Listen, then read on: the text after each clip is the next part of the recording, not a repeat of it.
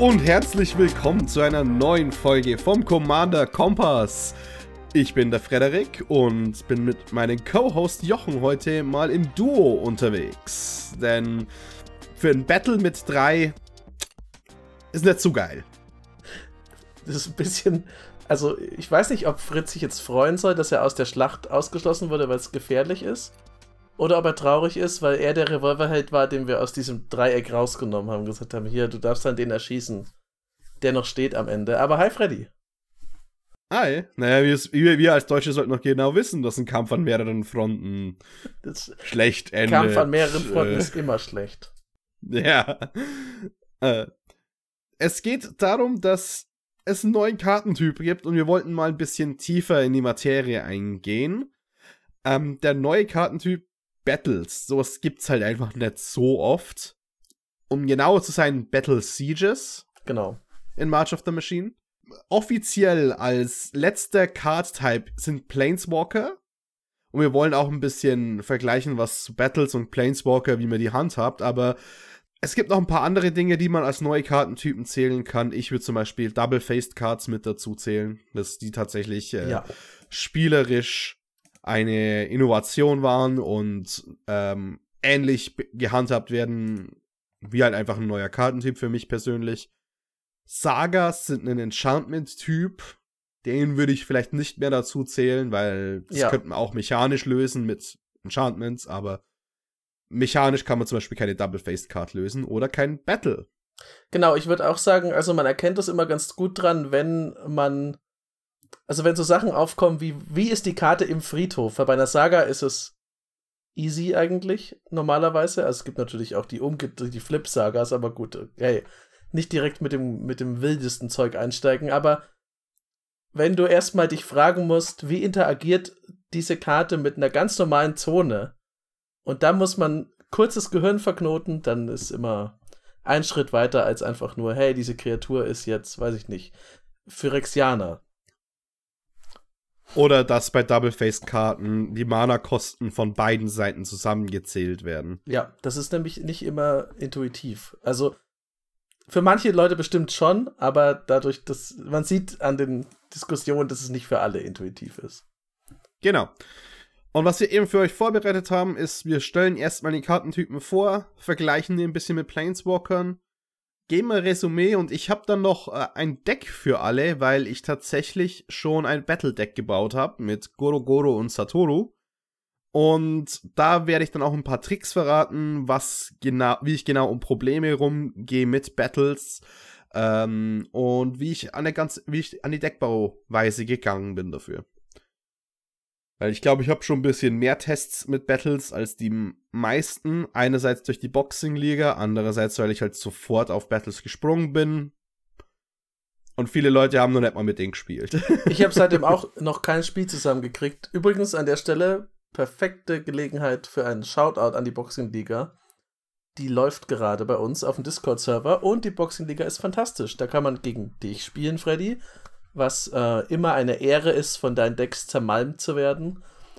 Und du bist aber nicht der einzige gefährliche Hai in der Boxing-Liga, denn da sind ganz viele halsabschneiderische Gentlemen unterwegs und Gentlewomen, ähm, die sich da nichts geben, nichts schenken.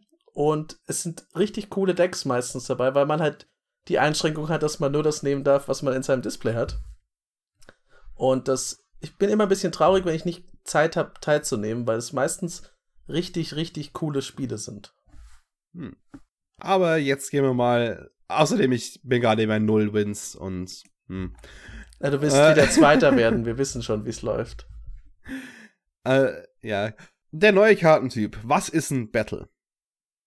Grundlegend ist ein Battle ein permanenter Spell, den man einer, einen Gegner oder einer Gegnerin gibt zum Verteidigen. Das heißt, man selbst ist aber noch der Controller dieses Battles und die sind alle inhärent äh, double-sided.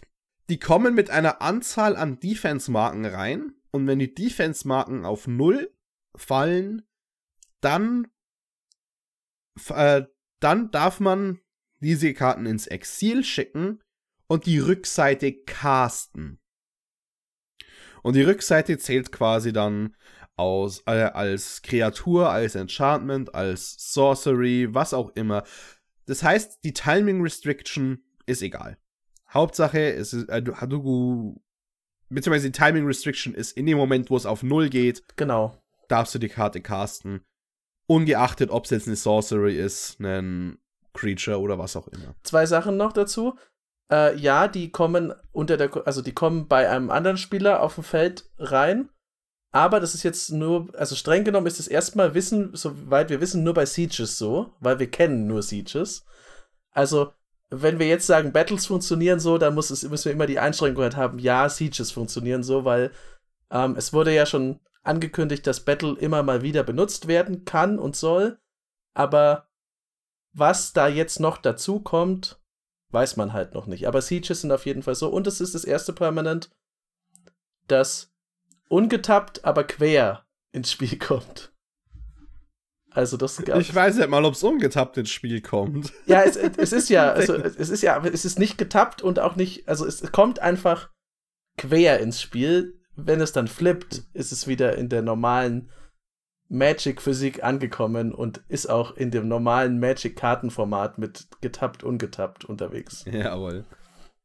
Genau, denn äh, eine andere Sache, wie man Battles erkennen kann, ist, die sind vertikal auf den Karten gedruckt statt horizontal. Und noch was Wichtiges ist, ähm, es ist nicht, man greift die Battles an, aber der Gegner oder andere Gegner, die nicht der verteidigende Spieler sind, dürfen die Battles auch angreifen. Das ist zum Beispiel interessant, wenn man vorhat zu boardwipen. Boardwipes und Battles sind, sind eh eine sehr interessante Mechanik. Das kann man einerseits zum Vorteil von einem selbst nutzen. Man wipet das Board, hat noch Battles, die dann später zu Kreaturen werden. Auf der anderen Seite, wenn jemand Boardwipen möchte, der sendet vielleicht noch alles in Battles rein von den Gegnern, damit die die in diesem Moment casten müssen, um in den Boardwipe zu spielen. Ja, das ist genau. generell auch, ähm, also ich weiß nicht, ob es da schon passt, aber weil du es gerade hattest, mit dass man quasi den Boardwipe, also dass man die Battles erzwingt, um, um dann Belohnung zu kriegen. Das gleiche gilt ja dadurch, dass die gecastet werden, wenn sie flippen. Kannst du natürlich auch die Situation erzwingen, dass du das beste Battle des Gegners umdrehst und es dann counterst zu einem Punkt, wo du weißt, was kommt, weil jetzt gerade eben kein anderer Zauberspruch kommt, weil du relativ klar sehen kannst, das Gefährlichste ist zum Beispiel gerade der neue Teferi, jetzt mal als Beispiel. Dann kannst du Invasion of New Phyrexia zwingen, dazu zu flippen und dann kannst du es countern, wenn du das möchtest. Ja. Genau, in, und, und, einige der Battles sind richtig stark. Invasion of the Maelstrom, das äh, Alara, äh, Invasion of Alara, extrem mächtige Karte äh, das gleiche gilt auch für ähm, überraschenderweise eine, die wir ein bisschen verarscht haben, aber äh, Invasion of Mercadia. Ja. Ähm, hat eine überraschend eklige Rückseite. Ja. Und mit überraschend meine ich äh, Game-Winning teilweise. Man kann so viel mit der Karte machen. Aber gut. ist auch tatsächlich, äh, es ist halt, es ist ein schnelles Battle und es ist ein sehr nützliches Battle. Invasion ja. of Mercadia. Wenn es ins Spiel kommt, darf man eine Karte abwerfen und wenn man es macht, darf man zwei ziehen. Und wenn es erstmal geflippt ist, wird es zu einem Kyren Flame Ride, also einem, so einem Goblin, Goblin Spellshaper. Allein dafür hätte ich der Karte schon ein Spiel geben müssen, weil Spellshaper geil sind. Und du kannst für zwei und ein Rot den ähm, Kyrin Flameride tappen, eine Karte abwerfen und zwei blau-rote Elementar-Creature-Tokens erzeugen und Kreaturen, die du kontrollierst, kriegen plus 1 plus 0 und Eile. Das ist schon genau. richtig gute Kreatur. Und er hat noch 3-3. Also er ist für einen Goblin auch recht beefy. Ja. Also tatsächlich kann die in manchen Decks erstmal sowas wie eine Anthem sein und dann Haste enablen als den Two-Drop, der auch noch eine echte Karte ist. Ähm, ja. Es ist sehr gut. Es gibt viele coole Synergien mit Battles, wie man die machen kann. Ähm, ganz einfach, man castet die Spells. Das heißt zum Beispiel, jede der Karten, die sagt, dein zweiter Spell in dieser Runde. Jedes Mal, wenn du deinen zweiten Spell in dieser Runde castest oder so. Da gibt es mittlerweile einige. Sogar unter den Initiative ähm, Tomb of Horrors Ad äh, Adventurer. Wenn du einmal durch den ganzen Dungeon gegangen bist, jedes Mal, wenn du deinen zweiten Zauber castest, darfst du den kopieren und neue Tages choosen und eine permanente wird zu einer Token-Kopie von der Karte. Also dein Plan wäre dann, du spielst in dem Fall erst das Battle, dann machst du das Battle selber kaputt und dann castest du die Flipseite und kriegst dadurch den Bonus. Genau. Und wie wir vorhin gesagt haben, einige der Karten sind extrem gut auf der Vorderseite. Ja. Invasion of Ikoria ist X und zwei grün und sucht den Non-Human vom, äh, vom Deck direkt aufs Spielfeld. Das ist ein extrem starker Effekt und Leute zahlen 40 Euro für eine Finale of Devastation dafür. Die sind bouncebar. Es sind permanente. Und die Rückseite ja. und Kreaturen sind besonders bouncebar. Das heißt, Boardwipes, Bounce Boardwipes, wenn man selbst mehrere Invasions spielen, geben einen tatsächlich einen riesen Kartenvorteil, weil viele der Invasion-Karten zählen im besten Fall als zwei Karten, Invasion of Mercadia, mhm. oder selbst, ich sage mal, 1,75 einer Karte. Ne, nehmen wir mal äh, eine andere Invasion her dafür. Invasion of Amonkhet. Wenn sie ins Spielfeld 1 und Dimir, also drei Mana, wenn man die Karte spielt, zieht man eine Karte und jeder Gegner discardet eine Karte und jeder, mild, jeder Spieler mild drei Karten. Auf der Rückseite wird es zu einer 4-4-Kopie von einer Kreatur in einem Friedhof. Ähm, das sind beides Effekte, die. Ich weiß nicht, ob ich drei Mana dafür zahlen würde, aber ich sag mal, die Vorderseite ist 0,8 einer Karte und die Rückseite ist 1 einer Karte. Also ich, ich bei gerade bei Invasion of Amonkhet würde ich sagen, ist die, die Vorderseite ist so, hm, okay, es ist halt da. Die Rückseite dafür würde ich schon drei Mana bezahlen. Also das genau. ist, es ist ja durchaus was, was man auf jeden Fall haben will. Ich meine, es gibt ganze, ähm, hier, Scorpion, nicht Scorpion, was ist der? Locus. Nee, Locus ist auch nicht. Scarab God, jetzt. Ja, aber. Decks. Äh, die, die Rückseite würde ich drei Mana zahlen. Die Vorderseite nicht ganz. Aber zusammen ist es natürlich eine mega gute Karte, weil es ist quasi 1,8, 1,7 einer Karte. Äh, die Karte ist so viel wert wie so viele Karten. Und das ist wirklich, worauf man schauen möcht, äh, möchte, weil am Anfang habe ich gedacht, okay, ich schaue nur auf die Vorderseite und die Rückseite ist ein Bonus. Stellt sich heraus, ist nicht der Fall. Die besten sind die, die am nächsten einen, zusammen, einen Wert haben, der zusammen an zwei kommt. Also, im optimalsten Fall hast du Mercadia, Thrill of Possibility ist eine Karte, die man spielt. Punkt. Vorderseite. Die Rückseite ist ein Spellshaper, für der tatsächlich Utility-Wert hat und für den ich theoretisch auch drei Mana zahlen würde. Der ist, ja, der ist ganz genau. nah an die zwei Karten Metrik dran. Dann geht's weiter und Karten, die zum Beispiel Invasions, die nicht gut sind, sind sowas wie Invasion of Eldraine. Für vier Mana äh, wirft ein Target-Spieler zwei Karten ab. Mindrot kostet nur drei. Und die Karte spielt ja. schon keiner. Und auf der Rückseite draint die Leben, wenn Leute in Upkeep weniger als so und so viele Karten haben. Das ist halt so ein Feenscheiß. ja, die, die, die fand ich auch nicht gut. Ich bin auch noch so ein bisschen hin und her gerissen. Also, es gibt immer so ein paar, da, da passt es auch, also da, da ist eine Hälfte noch so okayisch und da, da würde ich es für die andere halt nicht reinpacken. Ich bin noch so ein bisschen skeptisch bei zum Beispiel Invasion of Belenon, was für zwei und ein Weiß. Da kriegt man halt, wenn es ins Spiel kommt, ähm, ein 2-2 Ritter mit Vigilance. Okay, kann man sagen, das ist noch so halbwegs, aber würde ich jetzt auch nicht ins Deck tun. Und dann kriegen deine Kreaturen halt wenn es umgedreht ist, plus 1 plus 1 halt als Anthem Enchantment. Das bringt's irgendwie nicht. Ich finde auch Dominaria, also Invasion of Dominaria, nicht so super geil, dass man für drei, vier Leben kriegt und eine Karte zieht und hinten drauf ist ein 4-4-Engel. Das finde ich schon ein bisschen unterwältigend. Also, sie sind nicht alle geil. Was mir dagegen, was ich ziemlich cool finde, was aber auch, was auch daran liegt, dass sie super günstig ist, ist die, und ich mochte die am Anfang nicht, war die Invasion of Agamon.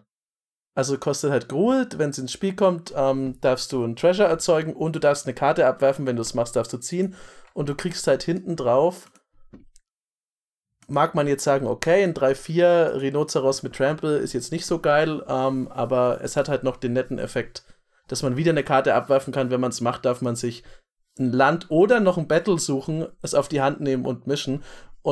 Das ist halt, das bringt halt einfach deinen, deinen ganzen Battle-Plan auch voran. Und dann ist 3-4 auch wieder okay mit Trample, weil du kannst ja wieder in irgendwelche Battles reinrumpeln.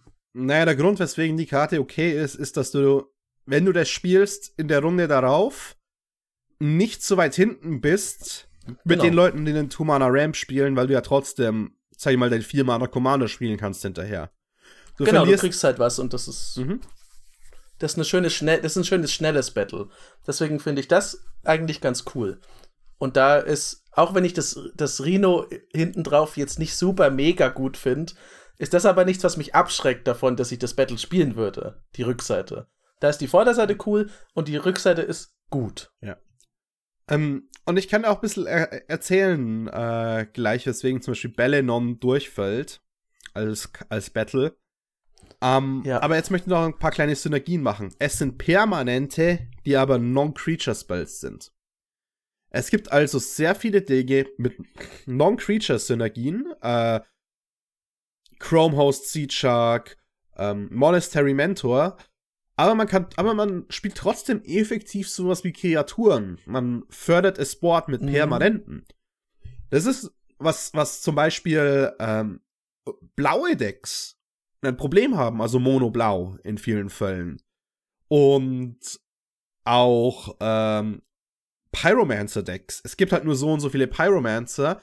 Tatsächlich werden die getriggert, wird man trotzdem es Board weiter voranbringt. Also vor allem Mono-Blau und Pyromancer-ähnliche Decks bekommen einen massiven Vorteil durch Battles. Die können es wahrscheinlich am besten einsetzen.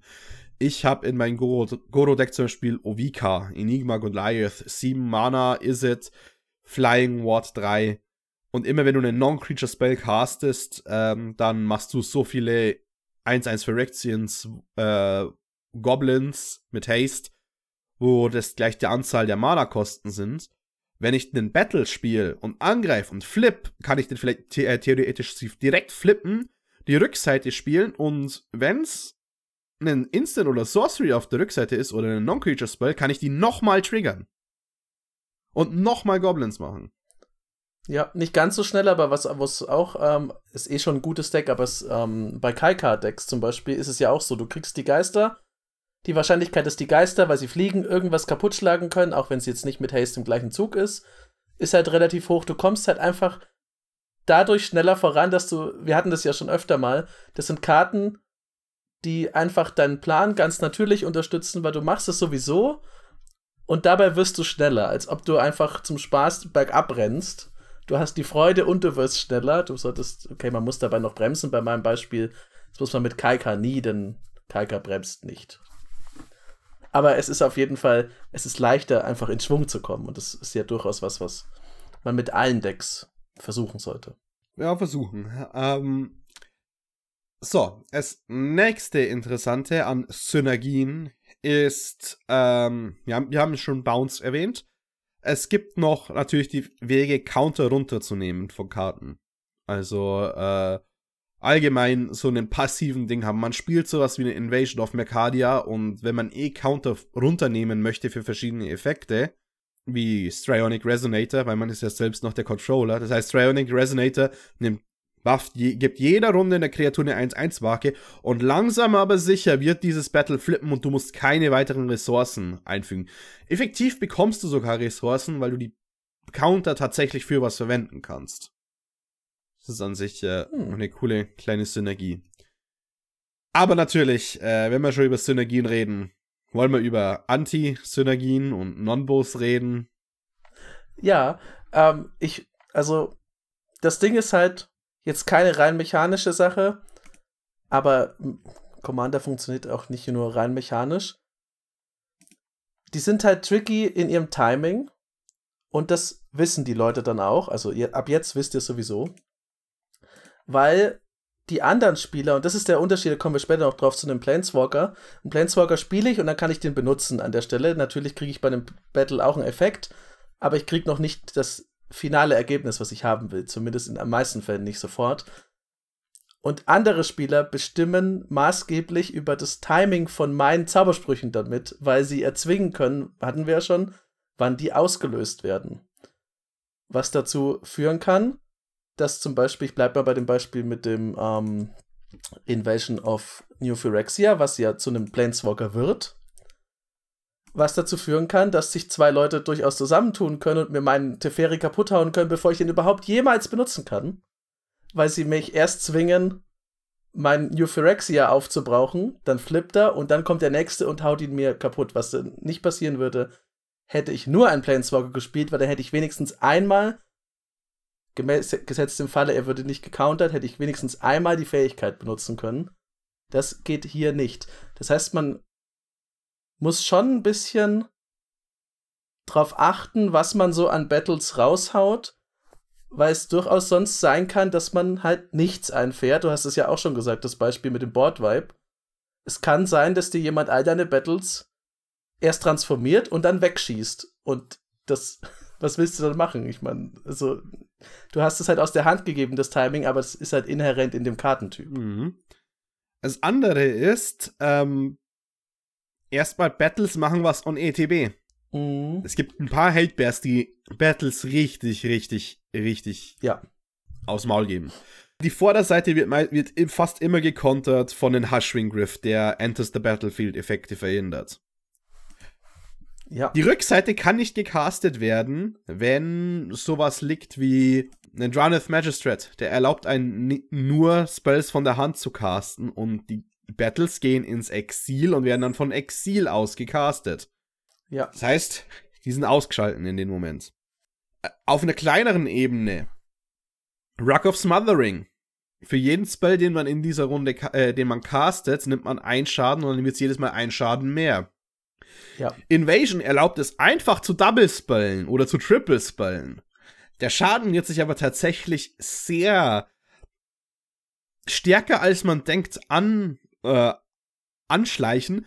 Vor allem, weil man verwendet Ressourcen, um die Battles zu flippen. Das heißt, die Clock, äh, die Spiele dauern ein bisschen länger, weil man ja quasi den Gegnern doch, doch ein bisschen Leben schenkt im Großen und Ganzen, wenn man Battles ja. spielt das kann richtig übel werden. in manchen Fällen. Äh, ja, Proliferate ist äh, ganz schön hart. Und vor allem, man denkt es gar nicht, eine der stärksten Schwächen oder beziehungsweise eine Sache an der Zahl, der un die unten rechts ist. Was unterscheidet eine 3 oder eine 4 Defense Counter Battle? Das sind relativ leicht zu flippen aber das geht exponentiell hoch. Fünf Marken ja. ist tatsächlich eine Arbeit. Also, äh, fünf Marken ist tatsächlich eine Arbeit, weil einen 5-5 Drachen hat man nicht immer rumliegen, es sei denn, man spielt Goro Goro, weswegen ich den spiele, das Commander. Ähm, fünf Schaden sind relativ viel, das heißt, man muss die erstmal runterpingen, bevor man in einem normalen Deck tatsächlich den Schaden machen kann. Die drei oder was auch immer. Die meisten Leute spielen sowas wie einen Sword of the Animist und vielleicht haben sie einen 3-3 Flieger. Flippt immer ja. noch nicht einen 5 Defense Battle auf einmal. Und von 5 auf 6 ist es nochmal ein Sprung. Ich hätte nicht gedacht, wie diese kleine Zahl von 3 auf 4 macht wenig aus. Von 5 auf 6 ist tatsächlich schon eine, muss was reinstecken. Von 5 auf 6 ja. oder 6 auf 7. Das ist eine Combat Phase, die man opfert. Ja, deswegen, äh, auch da ist wieder das Timing äh, wichtig, weil wie man das, auch das muss man dann politisch wahrscheinlich ein bisschen absprechen, weil zum Beispiel die Invasion of Arcavios hat sieben Counter.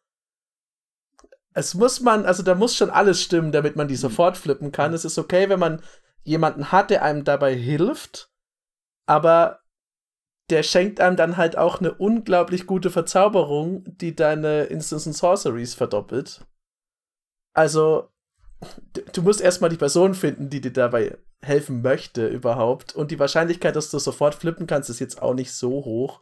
Zumal ja auch bei solchen, bei den ganz großen Battles dann auch der Preis einfach relativ hoch ist. Außer bei Ergamon, das hat fünf, ist, kostet halt nur zwei. ja. Das sind halt Rhinozerosse, die sind tough. Sind tough. Ja. Dann als nächstes gibt es noch einen gewissen Counterplay. Wir haben es schon vorhin angesprochen mit äh, Boardwipe mit Counterspell. Der andere große Counterplay ist tatsächlich der Person, die, die hinten ist. Die können sich gegenseitig helfen, aber die Vorderseite zu countern, countert zwei Spells, weil hier ist nämlich der, die Sache, Battles sind ein bisschen immer teurer, dafür, dass es zwei Karten sind effektiv und dass man dafür arbeiten ja. muss. Das heißt, auf der Plusseite, hey, ich brauche gar nicht so viel Card Draw. Auf der Negativseite ist, jeder Counter und Removal haut mich umso härter rein. Und ja. äh, Fokus an den Battle Deck ist sehr schwer. Das heißt, man, man muss ein bisschen ein politisches Spiel spielen. Einer der besten Dinge an Battles ist, dass man vielleicht das Deck ändern kann, aber Leute zu sehr Angst haben. Und ich möchte euch wirklich die Angst ein bisschen nehmen, nicht nur weil Battles an sich cool sind und sich ganz, äh, interessant spielen. Battles sind ein bisschen snowbally. Und das kann einen schnell Angst machen, aber tatsächlich äh, sind sie oft nicht so stark wie jemand, der anfängt, seine Engine online zu bekommen mit Card Draw, mit einer Heuristic Study, mit anderen Draw Spells. Aber weil man aktiv Schaden macht, kriegt man hart aufs Maul. Und vor allem, um einen zu helfen, Battles zu flippen, Any Target ist sau wichtig. Der, die Phrase Any Target, deswegen würde ich sagen, aktuell sind Battle Decks möglich, aber man muss rot sein. Das ist der Teil, der Any Targets am meisten hat. Mhm. Hat mit die besten Battles tatsächlich. Äh, zusätz äh, kommt zusätzlich dazu. Und sehr viele Ka äh, Karten wurden geändert in Target, Cre Player or Planeswalker, Creature or Planeswalker, Creature or Player. Es sind viele gute Dinge einfach nicht spielbar. My Myriad kann kein Battle angreifen. Es kann einen Player angreifen ja. oder einen Planeswalker, die Kopien. Leider kein Battle. Würdest du denn sagen, weil das ist, glaube ich, ja ganz interessant und du hast ja schon ein bisschen auch gespielt damit, ähm, weil also ich, es gibt, finde ich, schon manche Battles, die kann man einfach so einzeln in sein Deck tun. Das ist halt einfach, wenn einem, wenn einem das taugt, die zwei äh, Zauber, die man da kriegt. Aber würdest du sagen, die eignen sich ganz oft einfach so als Mini-Ergänzung oder sollte man dann schon ein bisschen mehr All-In gehen? Weil ich meine, man muss ja nicht direkt gleich ein totales Battle-Deck bauen, aber es gibt ja durchaus Karten, die sich, die man einfach besser gruppieren sollte, damit sie an Stärke gewinnen.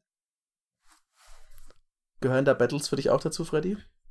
Ähm, tatsächlich nicht. Also, ich, ich denke mal, es sind ein paar Battles dabei, die man einfach so in Decks werfen kann. Also, Invasion of Ikoria ist da das Primärbeispiel. Invasion of Segovia ist fast genauso gut. Ich würde aber behaupten, keine Mercadia ist noch eine kleine Ausnahme. Aber da sind wir bei den 4, 5, 6 Scale. Ich glaube, wenn man nur so random Battles spielt, möchte man vier Defense-Counter haben. Ab fünf wird es zu schwer für die meisten Decks, die tatsächlich zu flippen und den Wert daraus zu bekommen. Deswegen würde ich abraten, auch wenn Invasion of Arcavios super klingt für manche Decks oder es vielleicht eine Combo gibt. Aber wenn man eine Combo einbaut, dafür um alle Marken sofort zu entfernen, dann baut man ja auch gewisserweise drumrum. Ja ich sag, alles mit viel Defense countern ist spielbar in anderen Decks. Alles, was höher ist, muss ein bisschen den Aspekt von Deckbau mit rein. Ich glaube, also man muss ja auch bisschen drauf gucken, weil du hast es ja gerade schon gesagt mit den vier, aber also dass das so der Sweet Spot ist, aber das sieht man ja auch, das ist, es gibt ja relativ viele damit. Ähm, aber auch bei dem Akku-Deck müsste man ja jetzt gucken, dass man nicht zu viele davon reintut, weil man ja einfach sich selber schwächt. Das hast du vorhin schon mal ganz kurz angemerkt du, es fehlt dir halt einfach dann der Schaden auf dem Spieler und du musst ja letztlich den Spieler rauskriegen, das ist schwer genug. Ähm, und für einen sehr guten Effekt einen Spieler sehr lang leben zu lassen, kommt darauf an, was das für ein Deck ist, ähm, oder länger leben zu lassen, reicht ja schon auch, kann einem brutal das Genick brechen. Weil gerade bei Agro-Decks kommt es halt oft mal auf vier Schaden an. Und wenn man die dann in so ein halbherziges, auch wenn Invasion of Mycadia gut ist, aber wenn du das Ding dann hast und umgenutzt wirst, den Goblin, und du hättest die vier Schaden auch einfach so noch drauf machen können, oder hättest die früher schon wo reinbuttern können. Tja, schade. Das ist ein bisschen ärgerlich, aber das, ähm, glaube ich, wird einfach auch die Erfahrung zeigen, weil die gibt es jetzt noch nicht so lange, die Teile. Ja. Ich glaube, Mercadia ist ein bisschen der Ausnahme, weil Tatsächlich, ich weiß nicht, wieso sich das Teil das so verflucht gut herausgestellt hat. Ich habe halt gedacht, die Vorderseite ist eine Thrill of Possibility. Ja, das ist halt ein guter Ersatz für die Karte, aber es spielt sich einfach so viel besser. Das ist ein tatsächliches Upgrade. Ähm, ja, und es ist einfach schon, also dieser Space Shaper hinten drauf ist schon einfach sehr gut. Der ist halt echt, der ist halt echt Game-Winning in den richtigen Momenten. Und der kommt für nichts drauf quasi. Ja. Ähm, der, der, der holt dir nämlich die vier Schaden zurück und umme. Also, im besten Fall schon, natürlich. Man muss immer. Aber Agro-Spieler kennen ja ihre. Kennen ja ihre Grenzen. Kennen ja ihre Pappenheimer und ihre und ihre Möglichkeiten. Das heißt, ihr werdet das rausfinden. Wenn ihr mal wegen den vier Punkten verliert, dann ist es halt so. Das, ist, das kennt man aber auch ehrlich gesagt bei anderen Decks. Da war man einmal gnädig zu jemandem, hat ihm die zwei Schaden nicht reingehauen und was ist es am Ende, was einen den Sieg kostet? Diese zwei Schaden. So, ähm, du hast gesagt, du konntest noch nicht so viel dafür spielen. Also, was sind unsere ersten Erfahrungen? Das ist ein bisschen ein weirdes Thema, weil das, was sind meine ersten Erfahrungen, ist das quasi. Genau, das bist hauptsächlich du wegen der Boxing-Liga. Ähm, Boxing-Liga und tatsächlich, weil ich die Decks getestet habe in manchen Formaten. Zum Beispiel auch in äh, CEDH. Hm. Ähm, habe ich jetzt ein Spiel bloß damit gemacht. Aber ich habe eine Invasion of Mercadia zum Beispiel reingepackt in meinen Minsk und Budek als Spirit of Possibility und es, es war halt relevant, dass es keine Instant und Sorcery war und nicht gecountert werden konnte, deswegen. Eine permanente zu countern ist halt einfach ein bisschen teurer. ähm, ich mag viele Einzelkarten der, äh, aus dem aktuellen Set. Aber ähm, ich finde, die spielen sich vor allem sehr gut, weil es passiert Combat, die Leute verlieren aber kein Leben. Und deswegen würde ich fast sagen, es hat einen guten psychologischen Effekt, weil es wird angegriffen, es wird angegriffen, es wird viel angegriffen, aber die Leute fühlen sich nicht bedroht, weil sie haben ja kein Leben verloren. Das heißt, auch wenn man normalerweise, was halt oft passiert ist, dass man hat vier Kreaturen draußen und die Leute sind schon, oh, oh, auf den müssen wir aufpassen. Aber dann sind es vier Kreaturen und ein Battle und man greift das Battle an mit allen vier Kreaturen, weil man durchkommen möchte und die andere Person lässt es durch und sagt halt, ja, okay, dann, dann, dann nimm es halt. Dann wurden sie angegriffen, haben keinen Schaden genommen, fühlen sich, fühlen sich nicht ja. mehr so bedroht. Das ist, glaube ich, ein Riesenvorteil, tatsächlich, weil endlich dann Agro-Decks nicht mehr so scary wirken, wenn sie Zeit verwenden, um Invasions zu spielen und Permanente zu spielen. Äh, weil Permanente ein bisschen sneaky sind. Im Grunde bist du ja, also im Grunde ist es ja auch der psychologische Faktor, dass du erstmal deine eigene Investition kaputt machst. Ja. Also du bezahlst Mana dafür, dass du es dann mit deinen Leuten angreifen musst und die Person, der du es gegeben hast, davon keinen Schaden erleidet. Ja. Also es ist schon, ähm, ist schon auf doppelte Weise abgesichert, glaube ich, im Goblin-Gehören, dass man sich erstmal denkt, ja, eigentlich ist es gar nicht so wild. Jawohl. Ähm, ein anderer äh, cooler Effekt, den ich mitbekommen habe an Battles, ist blau, monoblau spezifisch und ich, ich habe vorhin die, äh, die, die Pyromancer-Decks angesprochen, aber tatsächlich halt alles, was einen relativ niedrigen Creature-Count an sich möchte, aber trotzdem das Board bespielen möchte, profitiert halt immens davon. Ich hab, ich baue ja gerade auch noch Vendilion Click und 90% und fast alle der blauen Battles haben es reingeschafft, weil hm. ähm, auch wenn sowas wie Invasion of Rin nicht so stark aussieht, zieh, zieh drei Karten, discarde 1 für 4 Mana und dann muss es flippen und es wird zu was, was später was kopiert. Den Wert bekommt man halt raus, wenn man dann irgendwann seinen großen blauen Zauber castet. Also sein Blatant Thievery mal zwei. Das ist halt, ja, es ist halt einfach geil, weil das ist tatsächlich Game-Winning dann. Was, wer nicht so sehr davon profitiert, sind halt die, e die Farben und Decks, die eh schon super schnell waren. Weil ab und zu gibt's ein, zwei Karten, die sie da spielen wollen, aber die die wollen keine der Karten, die mehr als vier haben. Die wollen auch nicht die im Burgermon, weil sie die äh, fünf Defense gar nicht flippen können. Also Tribal Decks ja. wollen es zum Beispiel gar nicht. Es gibt Night Tribal hat den Teferi, aber es ist, da steht halt auch wirklich, mach die Karte für Night Tribal.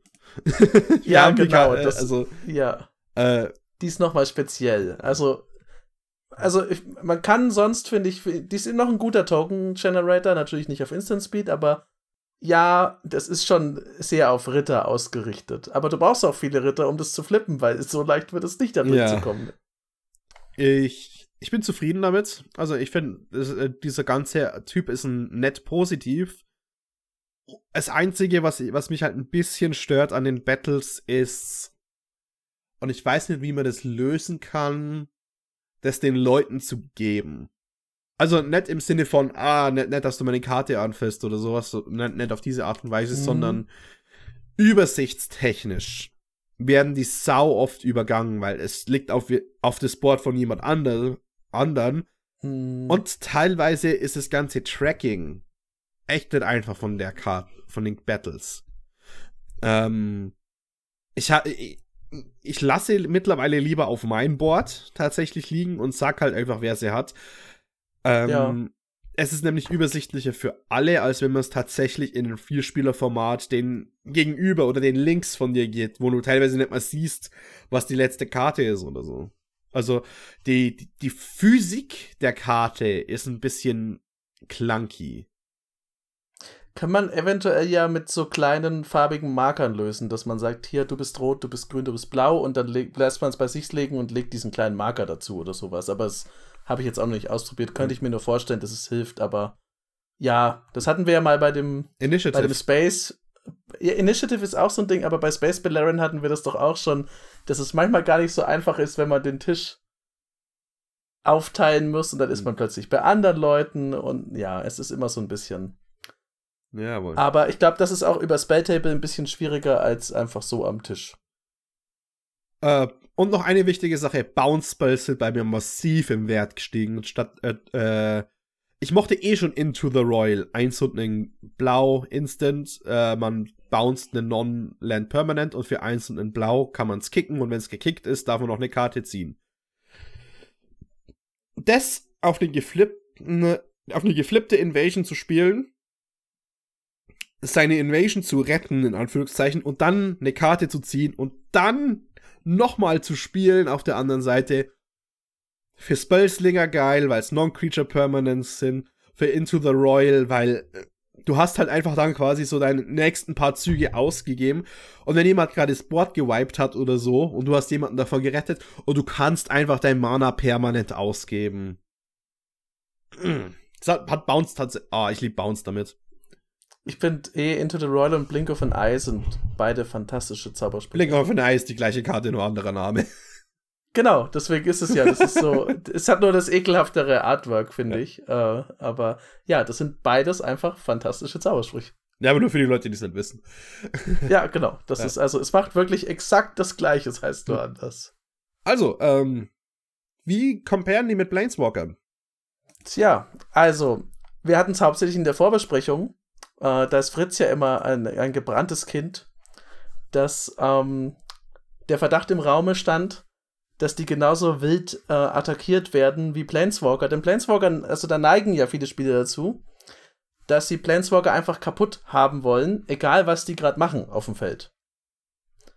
Und jetzt ist es natürlich erstmal so rein mechanisch, Planeswalker und Battles liegen vor jemandem und fressen erstmal Schaden, bevor man den dann kaputt macht wenn man das denn möchte.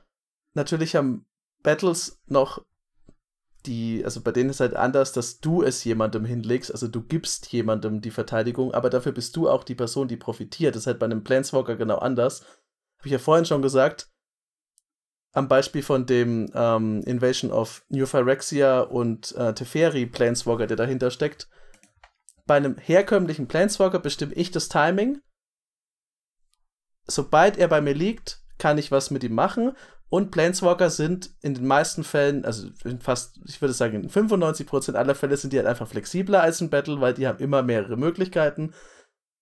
Du kannst es dir nach der Situation aussuchen. Das Battle hat nur zwei Modi und einen musst du dir erst erarbeiten.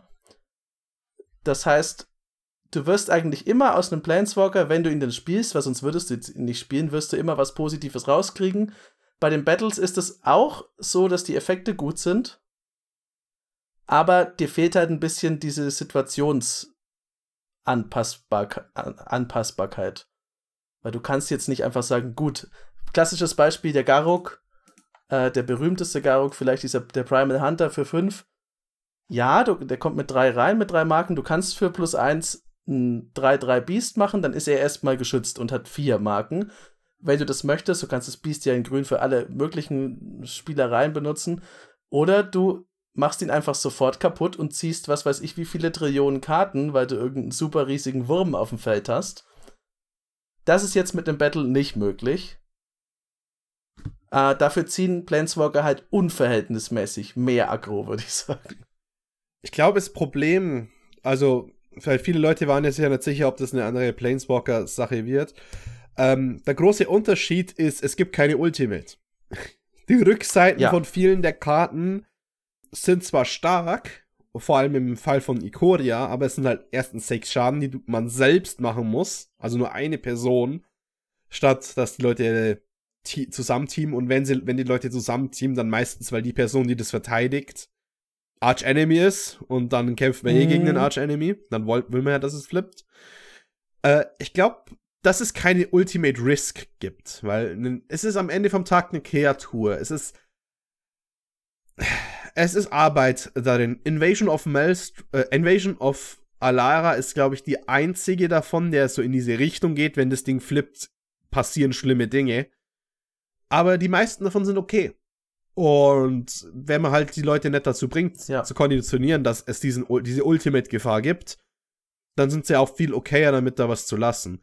Weil selbst ein mittelmäßiger Planeswalker, der halt nur ein bisschen Karten zieht, der hat dann trotzdem so, aber wenn ich drei Runden liegen bleib, dann habe ich halt einmal 25 Karten ziehen und 80 Mana. Das ist immer mein Beispiel dafür, ist immer so ein bisschen, äh, also jetzt das absolute Gegenteil von dem, von dem Garuk oder von zum Beispiel supermächtigen Ultimates wie Tevesh Sat, weil Tevesh Sat, wenn du alle Commander klauen kannst und so, das ist halt einfach ein ultra geiler Ultimate. Mit dem kommt man aber auch relativ gut dahin, weil das, der ist, der kriegt halt viel dazu und kann sich selber schützen. Aber dann hast du halt so Sachen wie Aminato, the Fate Shifter. Und ja, du kannst dann quasi so nach links oder rechts einmal die Kontrolle durchtauschen. Das ist, zum, das ist schon mal ein sehr relativ chaotischer Ultimate. Und gleichzeitig ist es ein Beispiel für Planeswalker, die wird niemand auf ihre Ultimate spielen oder so. Also irgendwer wird sie schon irgendwann ausgelöst haben aber die spielst du dafür halt nicht. Aber trotzdem, das, allein, dass da unten diese Ultimate draufsteht, sorgt schon bei den Leuten dafür, dass das Vieh jetzt sterben muss. Und auch wenn du immer nur plus eins, minus eins, plus eins, minus eins, was ja auch schon äh, eine gute Sache ist bei Planeswalkern, du kannst ja im Vergleich zu einem Battle einfach mehr damit machen in deinen Zügen. Ja, das ist so ein bisschen. Ja. Die das Problem ist halt, viele der der Planeswalker sind extrem binär von oh, ich mach wenig, habe aber eine insane Ultimate, also kannst du mich nicht liegen lassen. Ja. Oder ich habe den unglaublich nervigen passiven Effekt, wie der 3-Mana Teferi, aka Satan. Ähm, dann gibt's auch noch extrem viele, die halt nur dann underwhelming sind. Also die zu wenig machen. Es, es ist halt krass zu überlegen. Die gibt's halt Lorwyn und für 15 Jahre oder so waren, waren Planeswalker eigentlich immer zu krass für Commander oder nicht spielbar. Und jetzt langsam haben sie so ein bisschen den Groove drin. Ein bisschen Ausnahme tatsächlich und ich hasse, ich will den, ich will den Charakter und den Designern kein Lob geben, Mechanisch sind eure Chandras sehr gut und sehr fair und teilweise mit die bestdesignten Planeswalker überhaupt, so wenig Chand Chandras sind cool. Ja. Selbst die neue, die sechs Mana und passiv äh, Instant und Sorceries verdoppeln kann, ist fair, komischerweise. Man denkt's nicht, weil die Planeswalker-Haftigkeit der Karte gegen sie spielt. Ähm, wenn du dich beschützen möchtest, musst du in Loyalty runtergeben, weil sie hat eine Minus X, wo also ich komme mit fünf rein nur. Das ist wichtig, das ist wie ein Oko. Auf drei. Mhm. Ähm, du musst minus X machen, um bis zu zwei Kreaturen zu töten. Plus eins, du musst, äh, du exilierst die obersten fünf Karten deiner Bibliothek und dann darfst du davon eine Instant oder Sorcery bis zur nächsten Runde casten. Und plus zwei, du darfst halt Mana an Andy halt mehr Mana machen. Und die Karte ist fair. Weil wenn du sie schützt, gehst du runter, du investierst sofort Ressourcen und dann wirst du halt belohnt in der Zukunft, wenn du es schaffst, sie zu beschützen. Wie eine gute 6-Mana-Karte. Die verwendet den Fakt, dass Leute Planeswalker angreifen möchte und sagt, come and get it. Mhm. Ich gewinne oder ich verliere mit den Angriffen, aber ich mach's euch nicht einfach. Und wenn ich verliere, dann kann ich nicht heulen. Aber das ist ja genau das, ähm, wo jetzt auch, also wo zum einen das Problem mit Planeswalkern drin liegt, du hast ja gerade gesagt, Planeswalker-Haftigkeit bedeutet, alle Leute hauen erstmal drauf, auch wenn es gar nicht so sinnvoll ist. Und da ist auch, glaube ich, der Unterschied zu den Battles, weil bei einem Planeswalker kriegt der Gegner einen Bonus, wenn du ihn nicht angreifst. Das heißt, du wirst die Handlung, also du wirst quasi zu, du wirst dazu gezwungen, initiativ zu sein und es kaputt zu machen, weil das, sonst macht dein Gegner ja mhm. Dinge. Und bei einem Battle schenkst du dem Gegner was, wenn du sie angreifst. Deswegen ist es halt einfach, also die sind im Grunde ja so von der, von der Psychologie das Gegenteil von dem Planeswalker, weil du möchtest sie eigentlich auf gar keinen Fall angreifen. Außer du hast halt einen politischen Deal, zum Beispiel hier, wie ich vorhin, wie ich ganz am Anfang gesagt habe, wir machen das jetzt um, damit wir dann seinen Teferi kaputt schlagen können, bevor er überhaupt nur ein einziges Mal seine Night Booster Fähigkeiten auspacken kann. Wenn jemand, sollte jemand mit dem Night Tribal Deck das der Arch Enemy am Tisch sein, was ich glaube ich ich glaube, es passiert nicht so häufig. Ähm, es gibt aber noch eine Sache, die beide sehr gemeinsam haben, und das ist die politische Situation des Arch Enemy. Wenn ich den Planeswalker spiele und es gibt einen Arch Enemy und sag, hey Leute, ich greife meinen Planeswalker nicht an, schützt meinen Planeswalker, weil der macht richtig viel gegen den Arch Enemy von uns, indem einen Millen lassen. Äh, oh, ich, wir haben ne, wir haben einen potenziellen Mill tot dadurch, wenn der zwei Runden liegen bleibt. Komm, lass defenden, dann haben wir noch eine Chance zu gewinnen. Kann mit manchen Planeswalkern passieren, wie Ashnot. Sagen wir jetzt einfach mal. Mhm. Das gleiche kann mit äh, Invasions passieren, nur gefallen mir fast noch mehr, weil es ist halt so, ich, oh, ich gebe dir die zu verteidigen und du lässt mich durch.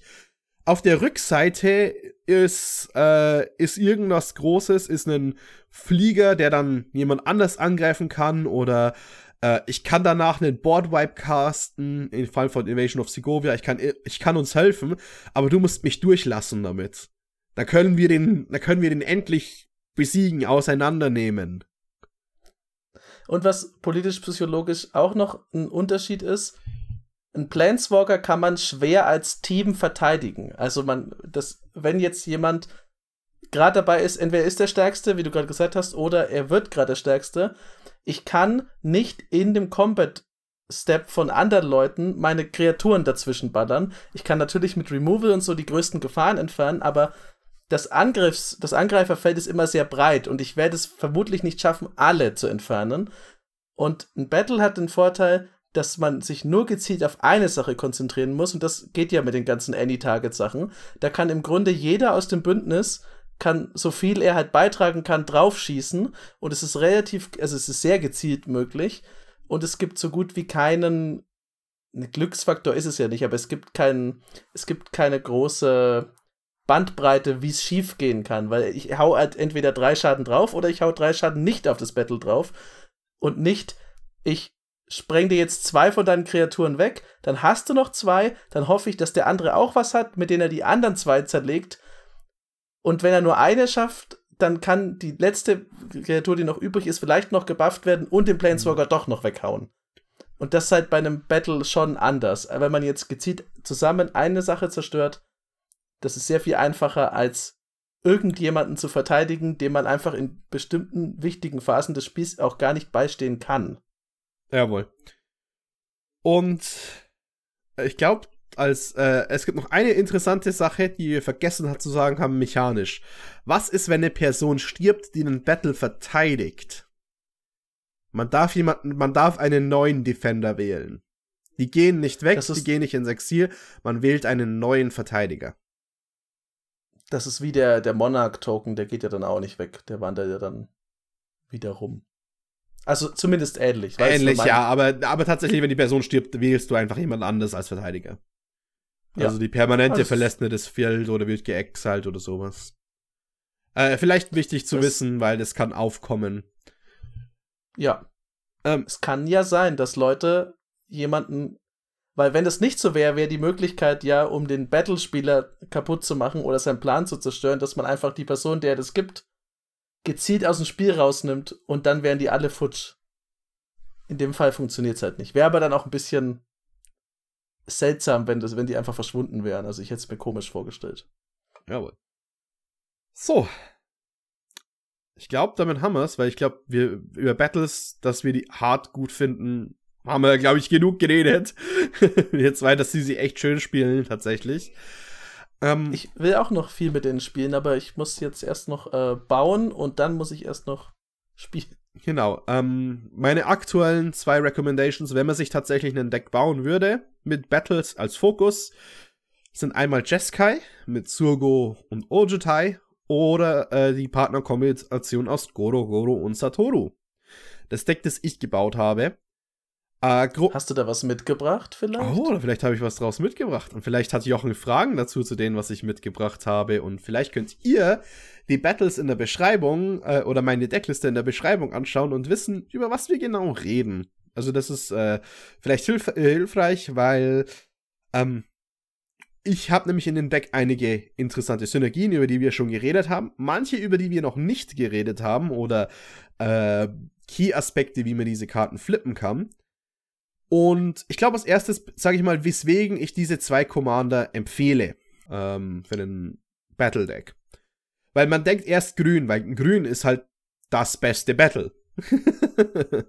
und an sich. Und, und, an sich sind auch gute Battles drin. Ähm, Rot ist unglaublich wichtig und ich habe bis jetzt noch keinen Commander gefunden, der mehr mit dieser Farbkombination anfangen kann als Rot und Blau zusammen. Die haben die meisten Aber Synergien. Müsste Grün nicht eigentlich auch, ähm, weil Grün hat doch mit, also Grün ist doch, müsste doch dann eigentlich ein sehr guter dritter Platz sein, weil mit, mit den riesigen grünen Trampelviechern müsste man doch eigentlich relativ gut seine eigenen Battles flippen können. Richtig. Ähm, Temur ist wahrscheinlich auch sehr gut. Aber erstens, ich finde gerade die Rot und Blau, in denen, die wir zur Verfügung haben, sind die besten Battles, gepaart mit den größten Payoff und einige der besten Synergien davon. Also Rot-Blau ist für mich aktuell der Kern.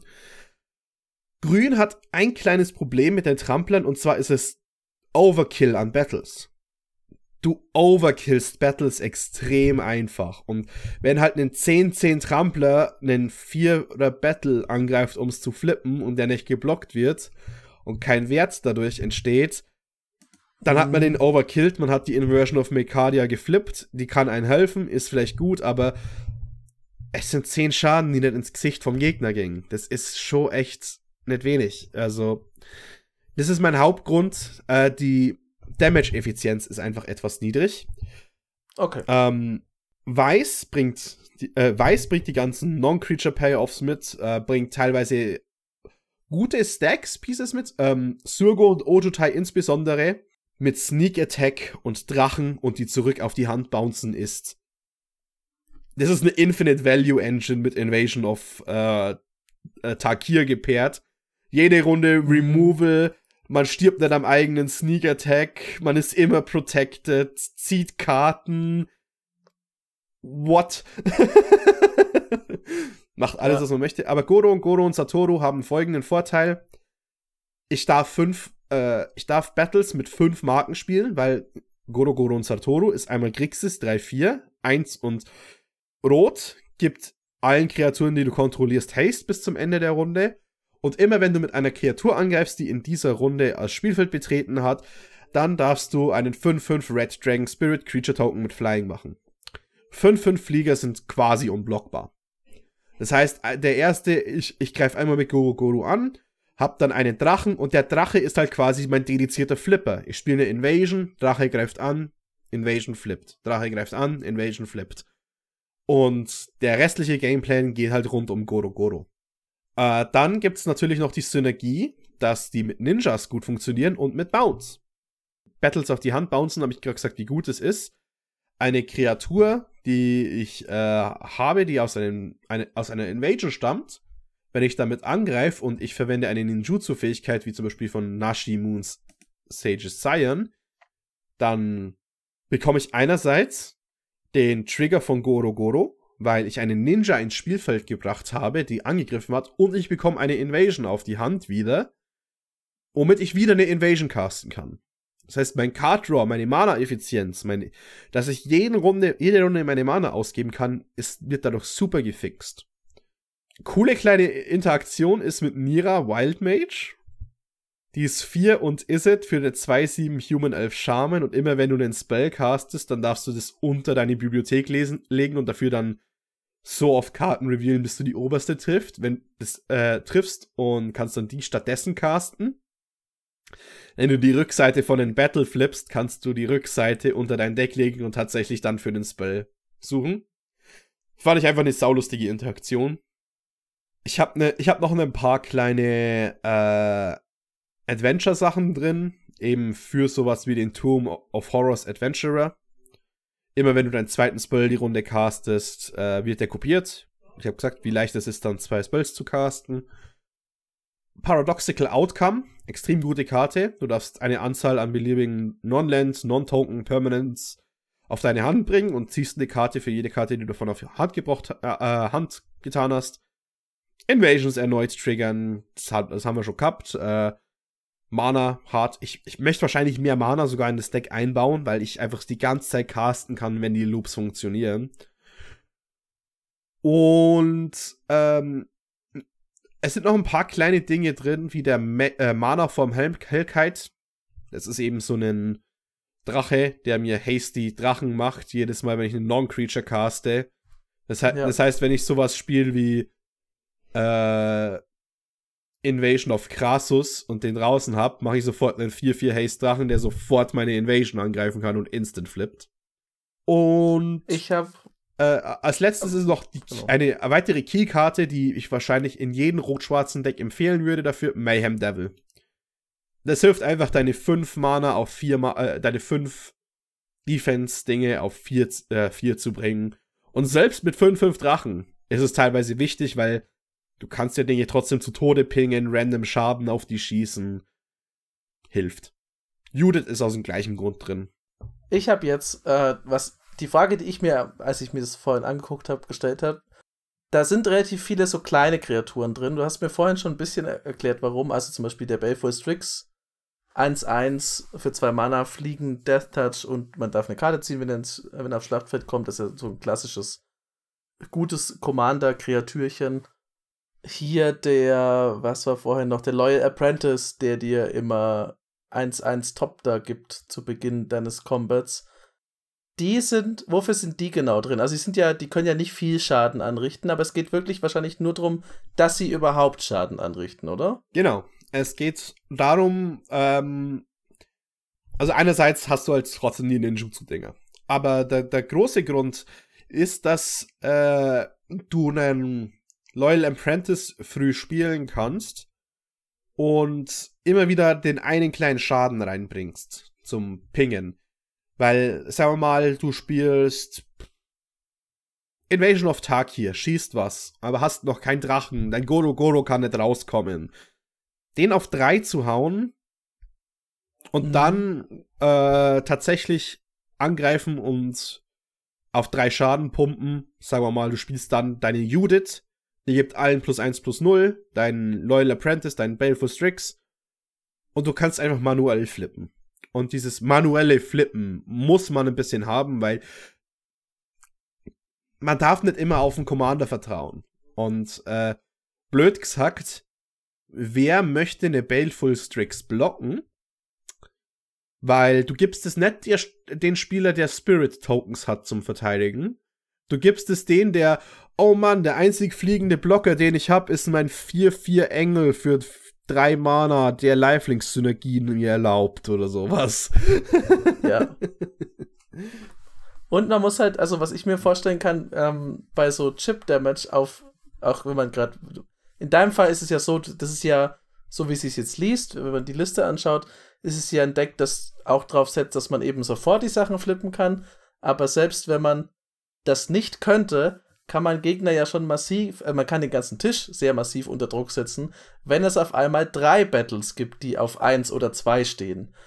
Weil es ein komplett anderer Impact ist. Wenn da drei Sachen äh, flippen, erstmals, also es wird halt auch schwieriger zu countern. Und selbst wenn das nicht gecountert wird, du kriegst halt auf einmal einen riesen Nutzen aus dem Ding. Und die Leute werden auch, also ich, das ist jetzt meine eigene Erfahrung mit sowas, da wird man auch unsicherer und neigt dann eher dazu, Fehler zu machen, wenn man plötzlich sieht, dass man irgendwie überall verteidigen muss. Ähm, das ist so ein bisschen so ein mini-psychologisches Spielchen noch, weil wenn ich jetzt sehe, okay, der könnte das triggern, das triggern oder das, wo verteidige ich denn dann? Genau. Oder, das ist schon hart. Oder du spielst dann dein Mayhem Devil und sagst dem Gegner, ach, du möchtest deine Treasure sacrificen? Du kannst zwar nur noch eins sacrificen, weil bei zwei flippt mein Ding. Ja, genau. Das ist, ähm, okay, also dann, da, das leuchtet mir ein. Also auch, also ist ja auch eine gute, eigentlich eine gute, guter Ratschlag, den man noch mitgeben kann. Einfach auch mal, auch wenn es klein ist, Druck auf die Battles draufgeben. Weil es ist besser, man muss es nur mit einem Top da treffen und das Ding flippt, als wenn man dann immer den fetten 4-4-Drachen, 5-5-Drachen Silorta draufhauen muss, ja. damit es klappt. Ja. Ähm, aber es ist ein schönes Deck. Also es ist natürlich verseucht durch Schwarz, aber. Es gibt ja noch die äh, Sneak Attack äh, Version von Surgo und Ojutai, die äh, Schwarz für heroisches Weiß austauscht. Vielleicht kannst aber du dich mal an die äh, ranwagen. Ich habe mir, er ist sogar heute gekommen, ich habe mir beide Versionen von äh, Surgo und Ojutai geholt, weil ich nicht wusste, welches Artwork schöner ist. Aber ja, vielleicht wage ich mich mal an die. Ich finde aber die weißen Battles tatsächlich nicht so. Also die, da gefallen mir das, die roten schon viel besser, wären ja dann wären ja auch drin. Ja, aber die äh, schwarzen sind halt. Also Invasion of Armor Cat ist halt schon echt geil und Fiora auch. Vor allem, weil Invasion of Fiora äh, ist ein Board Wipe in Battle-Form, der modular ist. Also ja. legendäre und oder und oder nicht legendäre Kreaturen töten kann. Und auf der Rückseite bekommst du Machesa Resolute Monarch, Mono Schwarz 3-6, Menace Death Touch. Wenn sie angreift, entferne alle Counter von einer Permanent. Instant ja. Battle Flip für eine 3-6 Menace Death, Death Touch. Und als kleinen Bonus zieht sie dir noch Karten, wenn du keinen Schaden für, äh, genommen hast in der letzten Runde. Ich finde es auch cool, dass sie einfach da wiedergekommen ist, Machesa. Machesa ist so mein mein, meine Herzdame, die, also die, die für mich unerreichbar ist, weil sie ist halt einfach. Hm. Ich werde sie nicht spielen können, aber ich finde sie klasse. Du hast aber leider echt gesagt, äh, weiß, also gut Surgo und Ojo-Teil dafür ist, so schlecht sind halt viele der Weißen. Genau, das meinte ich ja. Bei Weiß, da, da tun mir ja. einfach, das tut mir ein bisschen weh, diese Battles da rein zu tun, weil Invasion of Belenon möchte ich eigentlich nicht benutzen. Nirgendwo. Nee, und auch äh, was macht Teros nochmal? Äh, Teros finde ich doch halbwegs okay. Bei Teros kann man sich einen Gott, Halbgott oder ein Enchantment suchen, wenn ich es jetzt richtig in Erinnerung habe. Und hinten drauf ist Ephara, die dann aber mit Enchantment synergiert. Also das ist schon sehr zugeschnitten auf dem Enchantment-Deck. Hm. Deswegen funktioniert das, finde ich, nicht so gut. Ich mag noch, äh, was ist es, Gulaban? Schau mal schnell, das mit. Genau, Gobrakan, das ist, ähm, das ist. Da ist die erste Seite so ein bisschen. Die finde ich nicht so super, super cool. Du darfst eine Handkarte von dem Gegner äh, äh, entfernen und der kann sie für zwei mehr casten, oder? Und genau, der kostet also, zwei Mana. Genau, er kann sie dann außen Exil spielen, solange sie da halt ist und kostet mehr. Und das, aber dafür ist die Rückseite halt gut. Du darfst zu Beginn deines Endsteps ähm, eine plus 1 plus 1 Marke auf jede Kreatur legen, die angegriffen hat im Zug. Das finde ich sowieso immer schön, weil nichts ist cooler, als Leute dazu zu animieren, anzugreifen. Und du kannst das Ding opfern und ähm, deine Kreaturen kriegen Hexproof und Unzerstörbarkeit bis zum Ende des Zuges. Das ist eine sehr gute Rückseite und so eine mittelmäßige Vorderseite. Aber es kostet halt auch nicht viel und hat nur drei Marken. Also das ist. Äh, Gobakan, finde ich, ist ein gutes weißes Battle. Aber auf jeden Fall, du kannst ja trotzdem mal meine Deckliste anschauen äh, und Ideen genau, daraus suchen, weil äh, und ihr schaut die auch an. der schwarze Teil ist tatsächlich nur 22% mhm. des Decks. Und äh, man kann auch noch die Invasion of Ravnica oder so spielen, wenn man mehr Dual-Colored-Karten spielen möchte. Ähm, die Surgo-Liste, falls im. Ich kann eine machen, falls Interesse besteht. Oder Jochen macht vielleicht eine falls er Interesse Vielleicht hat. Vielleicht mache ich das mal. Vielleicht äh, baue ich aber auch. Ich bin gerade bin ich so ein bisschen dabei, dass ich äh, das wahrscheinlich mein mein Kai-Card-Deck einbaue, weil da ist ja natürlich ist ja ein easy Include, weil es bringt mir Geister und die Geister machen dann die Battles kaputt. Aber muss ich mal schauen, welche ich da benutze.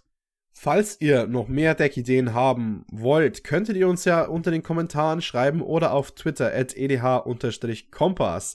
Denn das war's für die heutige Episode. Wir sind schon ein bisschen äh, lang am Reden. Ich glaube, das Wichtigste ist gesagt, ihr werdet mit Battle spielen können. Ihr habt definitiv eine Deckliste, an der ihr euch orientieren könnt, mal für was Lustiges. Und ähm, testet sie aus. Es macht tatsächlich einen Heiden Gaudi, mit denen zu spielen. Und wenn ihr uns äh, und wenn ihr damit direkt spielen wollt oder noch ein Display habt, aber jetzt gar nicht so zum Spielen kommt, kommt mal auf den Discord. Boxing League ist noch aktiv. Äh, es gibt Preise. Wir lassen Leute auch während der Boxing League rein. Das ist nicht so ein fester Termin. Bei den Punkt müsst ihr sein. Ja. Ähm, ihr könnt immer noch reinkommen. Ihr könnt auch im Discord einfach mit mir labern, anschreiben, Deckideen, Folgenideen schreiben. Wir achten darauf. Wir haben auch noch Instagram und äh, TikTok. TikTok. Wir haben wieder TikTok. Man findet uns als Commander Kompass. Genau, wieder TikTok. Nach dem großen legendären Skandal, den wir damals hatten. Wenn ihr jetzt nicht wisst, was da passiert ist, dann äh, recherchiert doch mal. Das war weltenbewegend. Ja, ich weiß, ich weiß immer noch nicht, um was es ging. ah. Es war einfach nur ein, Ver es war nicht mal ein verunglückter Witz, es war einfach nur so eine klassische amerikanische Richtlinie von da, das ist, ist es böse? Ich weiß es nicht genau. Im Zweifelsfall ist es böse und weg damit. Ja. Oh, Mann, das ist ja eh schön. Es war ein, war ein Riesenskandal. Also es war kurz davor, dass der Commander Kompass zerbricht. Hart, hart, auf jeden Fall. Ja, das sieht man daran, dass Freddy nicht mal mehr weiß, was es war. War das jetzt irgendwas mit, mit der Waschmaschine? ja, es war, es war ein Witz mit, mit Waschpulver, glaube ich. Ah, okay. Ähm, ja. Mehr muss man dazu nicht wissen. Mein Hirn ist empty, ich habe Orks angefangen. I don't know. Schön, dass du immer neue Wege findest, dein Geld zu vernichten, Freddy. Hell yeah.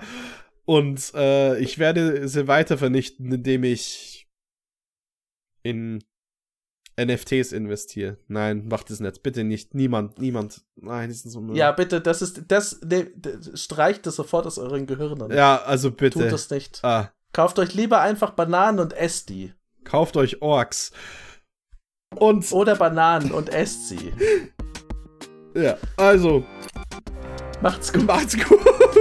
Bis zum nächsten Mal. Und isst eine Banane. Bitte kauft keine NFTs bis dahin. Ciao. Kauft keine NFTs und isst eine Banane.